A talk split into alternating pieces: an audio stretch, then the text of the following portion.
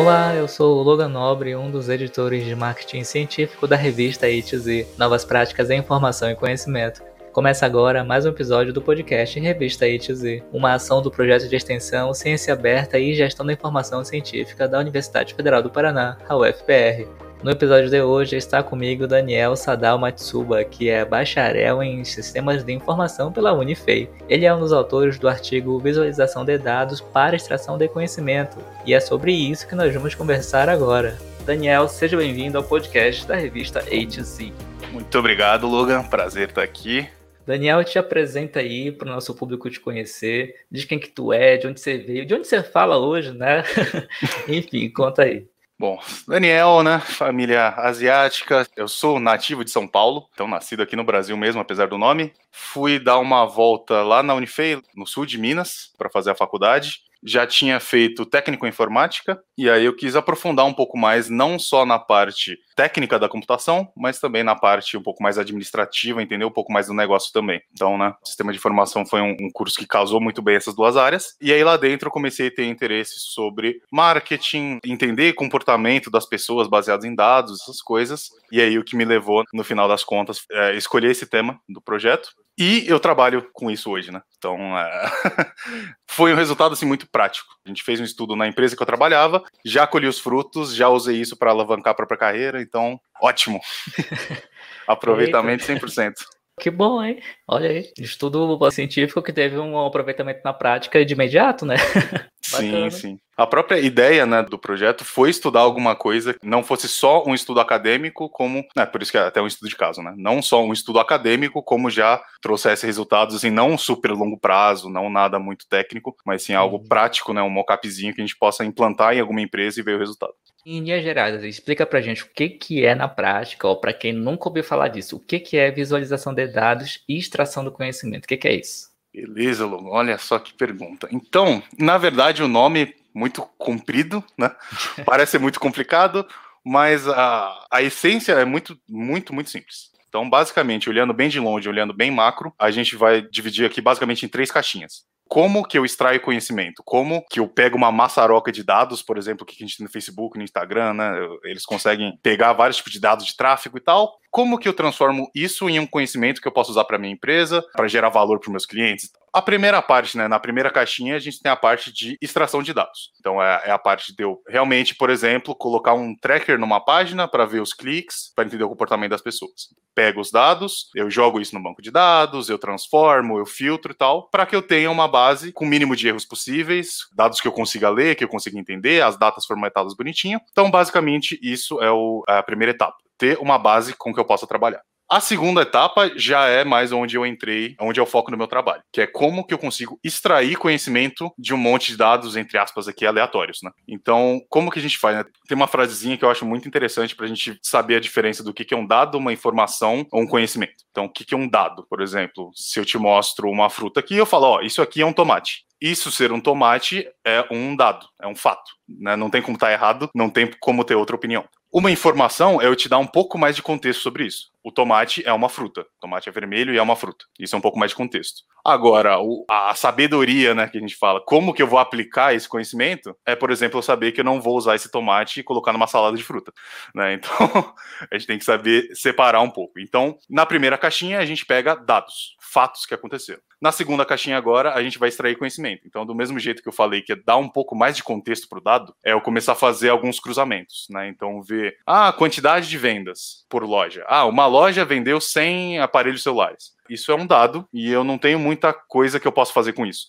Agora, se eu souber que no ano anterior, no mesmo mês, essa loja vendeu 500 aparelhos e agora ela vendeu 100. Então agora eu já estou dando um pouco mais de contexto e eu consigo entender, olha, alguma coisa aconteceu que fez com que essa loja vendesse menos. Então, isso, por exemplo, a gente aplicava muito quando deu pandemia. Então, lá em fevereiro, março de 2020, né, a gente começou a ver a nossa base. Né, eu trabalho numa startup, depois eu acho que eu posso até comentar um pouco mais. Uma startup que trabalha com seguro de celulares. E a gente vê nossos parceiros, né, as lojas, o quanto que elas estavam vendendo, a gente viu uma queda brusca. Aí o vínculo era lógico, né? Pandemia, falta de peças, etc. O pessoal não saindo na rua. É isso que causava esse drop. Então, isso que é a parte de dar um pouco de contexto. E aí, a última parte é: não adianta você ter os dados, conseguir colocar contexto né, gerar informação e você não conseguir explicar para ninguém. Então, essa é a parte que eu acho super legal, principalmente, né? Aí é um pouco em viés meu, mas é de gráficos. Né? Tem gente que prefere gráficos, tem gente que prefere tabelas, mas de qualquer forma, qualquer análise que você faz, você tem que ter alguma forma mais eficiente possível de transmitir esse conhecimento que você conseguiu extrair para outras pessoas, para né, mais pessoas poderem usarem, darem seus feedbacks e construir alguma coisa em cima. Então, então, essa é a parte da visualização de dados, né? Tipo, não adianta você captar os dados, tratá-los, contextualizá-los e não saber apresentar para quem vai usar, né? Exato. A primeira parte, conseguir os dados, é mais técnica, então vai mais processamento, código, né? Então não é a parte que eu foquei no meu trabalho. Eu aí, meu trabalho é mais focado em como que eu consigo pegar uma maçaroca de dados e extrair conhecimento. E aí tem algumas formas, né? Hoje a gente ouve muito falar de inteligência artificial, né? De AI, uhum. de Big Data e tal. Mas aí no meu caso, né, no nosso artigo, a gente quis focar em como que eu faço o ser humano interagir com os dados. O computador faz o que ele é melhor, o ser humano faz o que ele faz melhor. E aí fazer uma sintonia aí para que a gente consiga gerar uma informação de qualidade com o menor custo possível. Bom, já está em gráfico, já está visual, o ser humano já está interagindo. E aí como que a gente faz para expor esses conhecimentos novos? Esse é o desafio, né? Tô vendo aqui no seu artigo, você fez um estudo de caso, né? Nessa empresa que você já citou um pouquinho. Como é que uhum. foi esse estudo de caso? Vocês aplicaram o quê? Qual foi o insight que vocês tiveram? Conta pra gente na prática, assim, porque tem muita gente que tem curiosidade de, às vezes, fazer um artigo com estudo de caso e meio que tem medo de ir na empresa, acha que não vai dar certo. Conta pra gente um pouquinho como é que foi esse teu processo de fazer um estudo de caso.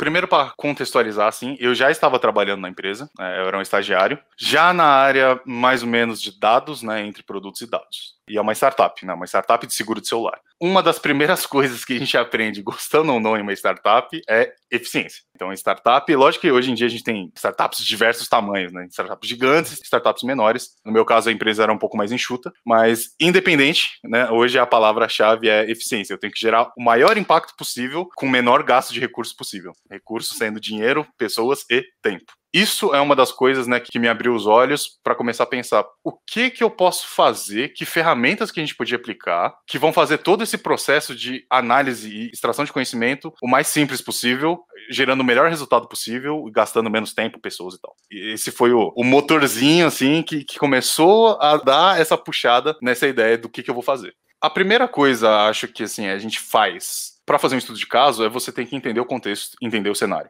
No meu próprio artigo eu coloco, né, acho que na parte de metodologias lá, as entrevistas e as reuniões que eu tive com, principalmente com o time de negócio primeiro, para entender e tatear o que, que são os maiores problemas, aonde que a gente vai gerar impacto de verdade ou não. Então, assim, se você chegar numa empresa com uma ideia muito estruturada já na cabeça, assim, muito fechadinha, muito lapidada, pode ser que não encaixe direito, né? Que não demete.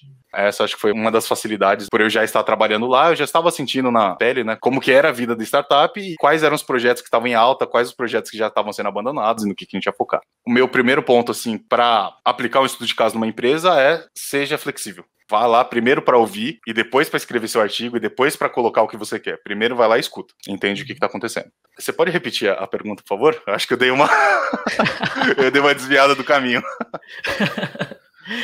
Mas você até quer responder bem, porque era justamente para dizer meio que o caminho das pedras, né? Porque tem muita gente que às vezes manda mensagem pra gente no Instagram, no Twitter, no Facebook, e as pessoas mandam mensagem pelas redes sociais perguntando, né? Poxa, eu queria escrever um artigo, como é que eu faço? Me dê uma dica tem gente que realmente tem esse receio de chegar numa empresa e dizer: olha, sou pesquisador, atuo em tal área, gostaria de fazer um estudo na sua empresa. Você tem interesse, empresa? Às vezes tem esse medo, essa trava. No seu caso, você já estava dentro da empresa, já foi mais fácil para você, né? Mas como é que você assim vendeu a ideia para a direção da empresa, da startup, dizer: olha, me deixem fazer esse estudo, ou me deixem aplicar isso, me forneçam seus dados? Como é que foi para quebrar essa barreira para que realmente você pudesse fazer a sua pesquisa?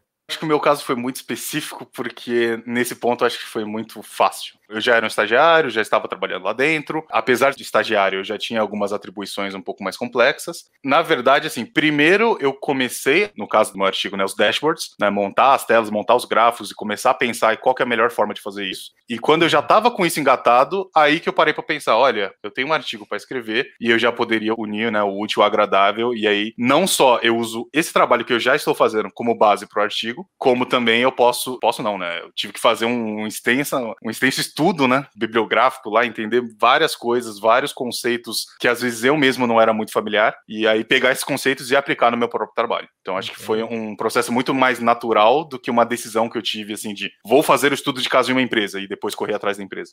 Muito mais simples para você, né?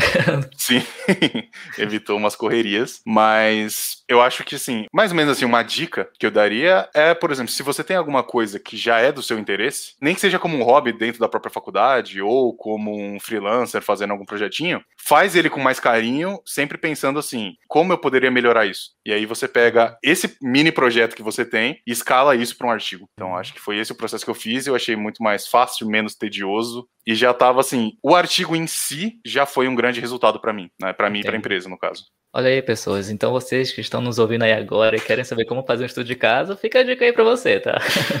E Daniel, conta pra gente assim, no final desse processo todo, finalizou a pesquisa, finalizou o artigo, entregou. Você continua trabalhando nessa empresa hoje? Como é que tá a sua vida? E conta pra gente qual foi a conclusão assim prática que você chegou. Acabei o artigo, entreguei e agora? O que, que aconteceu depois do seu artigo? Conta aí. Primeira coisa que aconteceu quando eu terminei o artigo foi, ufa, Trabalhar e fazer o artigo ao mesmo tempo, principalmente com deadlines, não é uma coisa tão fácil. Possível, não fácil. Recomendo fazer com mais calma e sempre. Eu trabalho na empresa ainda. Na verdade, eu tive uma guinada de carreira bem íngreme, bem rápida, e eu acho que muito por causa do próprio artigo. Demonstrar interesse, demonstrar em fazer mais, não simplesmente o básico. Pedem um, um relatório, não entrega só o relatório, entrega um pouco mais. Aí o próprio artigo me fez estudar muita coisa, né? Que aí eu tenho várias, várias ferramentas no meu repertório hoje para conseguir performar meu trabalho melhor, né? Então eu acho que isso tudo me fez não só criar um carinho mais especial pela empresa que eu trabalho, como meus peers, né? Todos os meus colaboradores ali, eles olham para o meu trabalho e falam: olha, o trabalho é diferenciado. Então, Bacana. na prática, acabou me ajudando bastante na carreira.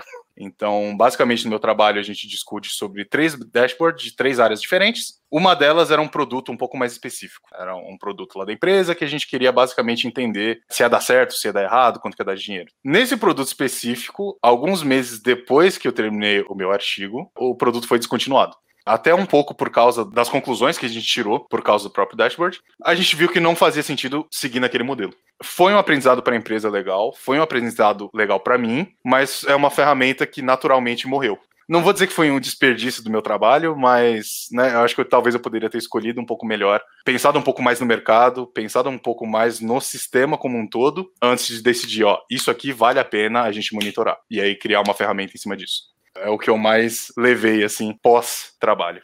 Quais foram as ferramentas para visualizar dados que vocês usou lá? Foi o BI, foi o Tableau? Qual que foi? a gente estava sempre em um, um mix, assim, né? Um chegava com uma coisa nova e usava ferramentas novas e tal. A que eu mais me identifiquei foi o Tableau. A parte, assim, de trabalhar com dados dele eu acho muito boa e a parte de visualização, é, assim, eu não vou dizer que é a melhor, tá? Eu não ganho comissão com Tableau nem nada, mas eu me identifiquei, eu achei muito fácil de trabalhar. A empresa tinha uma adesão muito boa, principalmente a área comercial, gostava muito de usar. Então aí eu já peguei a ferramenta que o pessoal já estava acostumado, que eu estava mais acostumado, gostei mais, e a gente começou a usar o Tableau. Isso eu acho que é um ponto muito importante quando a gente está falando de extração de dados, conhecimento, é que a pessoa que vai trabalhar na extração, no meu caso, meu trabalho foi um meio a meio, né? Parte a máquina faz e parte é o input do usuário. Se a pessoa não está familiarizada com a ferramenta, a gente tem uma demora, né? A cauda de aprendizado é muito longa. Tem que ser muito cuidadoso na hora de escolher a ferramenta, que eu acho que dá diferença no resultado também. E, Daniel, se você pudesse indicar assim, um novo rumo para essa pesquisa, artigo que você fez, sendo você continuando a pesquisa ou uma outra pessoa, né? Que área que você gostaria que esse artigo seguisse, né? A evolução dele seria o quê? Seria para onde? Como? Me conta aí. Muito interessante. Uma coisa que eu tenho curiosidade de fazer seria atacar basicamente os mesmos pontos, só que agora pela vertente completamente automática. Tentei fazer ferramentas para extrair o conhecimento usando pessoas, gastamos um tempo X, um esforço X, um custo de ferramenta X, tempo de desenvolvimento X. E agora, se a gente fosse fazer esse mesmo conceito, desse mesmo produto, pela mesma ótica, só que agora tudo AI, tudo inteligência uhum. artificial, machine learning, por exemplo, qual que seria o resultado? O custo-benefício me parece melhor de trabalhar com pessoas porque eu passo menos tempo desenvolvendo. Só que, em compensação, será que a qualidade do resultado do machine learning pode ser até melhor?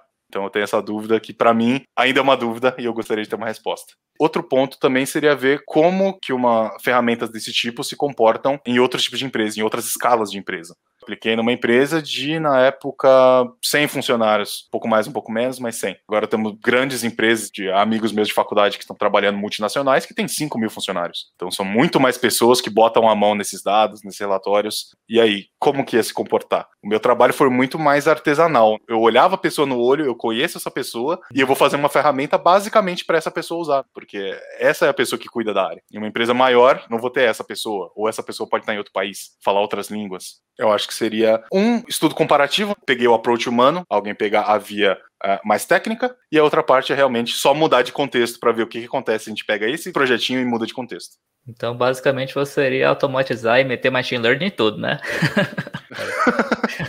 quem sabe, quem sabe um dia um mestrado aí. E Daniel, conta pra gente quem que é o Daniel fora da academia, fora do mundo dos artigos científicos, né? O que que você gosta de fazer? Quais são os seus hobbies? Me conta aí, quais são os seus segredos? O que que você vê na Netflix? O que, eu vejo no Netflix? Olha só, agora você me lembrou que eu tô pagando a mensalidade há muito tempo e não tô usufruindo. Eita, igual a academia, paga e não vai. Ai, ai, ai, olha só, outra coisa, mas o Netflix eu não preciso, né? Academia, necessário. Principalmente em tempos de pandemia. Então, quem é o Daniel? Assim, o que, que eu tenho de hobby? Eu gosto muito de música, tenho vários instrumentos, guitarra, baixo, teclado, vários violões, tem, tem um monte de coisa, então eu acho isso muito interessante. Não só a prática de tocar o instrumento, mas a teoria eu acho muito interessante. Meus hobbies mais recentemente são basicamente assim, música e videogame hobbies profissionais, vamos dizer assim. Marketing digital e design são duas coisas que eu sempre gostei muito. Antes de entrar em sistemas de informação, na verdade, eu quase fiz design gráfico. Parecem que são dois ramos completamente diferentes, mas eu acho que a intersecção dos dois justamente foi visualização de dados. Então era um hobby meu, gostava de desenhar, e aí, o que, que eu vou fazer de faculdade? Se eu entrar em sistemas, pô, eu nunca mais vou desenhar, eu nunca mais vou usar isso. Aí um colega meu me falou que, olha, se você for bom em alguma coisa, você sempre vai conseguir encaixar. Imagina você fazendo uma apresentação para a diretoria. Se você tiver habilidade de design, vai ser uma apresentação muito melhor. Você vai conseguir uhum. ser mais claro. E aí isso me instalou e aí isso começou, criou em mim sempre um pensamento assim: eu faço uma coisa porque eu gosto. Mas não é só porque eu gosto que isso é um hobby e não é profissional. Eu não separo entre profissional são coisas que eu faço porque eu, eu preciso de dinheiro e eu não gosto de fazer. E hobby são coisas que não dão dinheiro, mas eu gosto de fazer. Eu gosto de sempre unir os dois. Então eu tento aplicar alguma coisa de teoria musical dentro do meu trabalho de análise, tento ver marketing digital. Pô, eu gosto de entender como é que a pessoa está pensando, o que, que as marcas estão fazendo em questão de marketing. Tem conceitos interessantes. Será que eu consigo aplicar isso no meu trabalho? Então, basicamente, eu sou uma pessoa assim que a minha natureza é gostar muito de dados, gostar muito de número. Até em videogame, assim, eu gosto de ver estatísticas e tal, comparar algumas coisas. Então eu gosto de trazer o meu trabalho para o meu hobby e trazer o hobby para o meu trabalho trabalho. Basicamente, eu me definiria assim, acho que é uma boa. Bacana. E, Daniel, se você pudesse indicar aqui para os ouvintes algum livro, um curso, um filme, um podcast, o que, que você indicaria aí de qualquer área do conhecimento, né? Não necessariamente da análise de dados. Tem um livro, que é o mais recente que eu estava lendo, que inclusive eu não estou conseguindo lembrar o nome. Mas basicamente, qual que é a ideia do livro? Ele te ajuda a entender, aí com base um pouco assim de estatística, né? Como que você toma as melhores decisões. O nome em inglês é Algorithms to Live By. Então são algoritmos para se levar para a vida. Acho que seria uma tradução, né? Sim. Eu não sei como é que é o nome em português, tá? Mas aí, basicamente, assim, um dos exemplos que me marcou, assim, no começo do livro é, estatisticamente, assim, comprovada matematicamente, qual que é a melhor forma de você fazer um processo seletivo, por exemplo? Não sei, um hospital está fazendo um processo seletivo para enfermeiro ou enfermeira. Quantas entrevistas é o número ótimo para eu fazer? Quanto mais eu faço, maior é a chance de eu pegar o cara que é excepcional, ou a mulher que é uhum. excepcional para o trabalho. Só que em compensação, quanto mais tempo eu passo, mais tempo que eu estou sem esse profissional trabalhando comigo. E segundo, tem chance também de se eu fiz uma entrevista com você e eu não te falo nada em seis meses, a chance é que você já correu para outro lugar, né? Já uhum. arrumou outra coisa. Então, como que eu faço esse balanço? Né? Como que eu escolho? Isso é apenas um exemplo que eu vi no começo do livro e eu achei super interessante. Essa é uma indicação, assim, top zero. E algumas outras boas são um pouco clichês, né? Mas, por exemplo, Como Fazer Amigos e Influenciar Pessoas é um livro que eu não levo à risca, eu acho que ninguém deveria levar nada assim tão à risca. Mas tem alguns conceitos interessantes de como se posicionar no trabalho ou com as amizades, como lidar com pessoas. Então, esse é um tipo de livro que eu sempre gosto. O Corpo Fala é um livro bem pequeno, cheio de desenho, mas é bem interessante. O que, que a posição do seu corpo diz sobre qual é a intenção da pessoa? Eu puxo muito para essa área, dados, estatística, comportamento. Então, Muito bem. Então, pessoal, as indicações do Daniel estarão todas aí na descrição do episódio. Chegamos ao fim de mais um podcast Revista ITZ, uma ação do projeto de extensão Ciência Aberta e a Gestão da Informação Científica da UFPR. Na descrição estão os contatos do entrevistado e o link para você ler o artigo Visualização de Dados para Extração de Conhecimento, um estudo de caso assinado pelo Daniel Sadal Matsuba, que conversou com a gente agora, e pela Adriana Prestes Mated. Na descrição do episódio também estão os links para você encontrar a revista ETZ, um periódico científico interdisciplinar e de acesso aberto do programa de pós-graduação em gestão da informação da UFPR. A revista ETZ tem um site e também está no Twitter, Instagram, Facebook e nos 10 maiores agregadores de podcast do planeta. Basta procurar por revista ETZ. Eu sou o Logan Nobre e a gente se vê no próximo episódio. Até mais!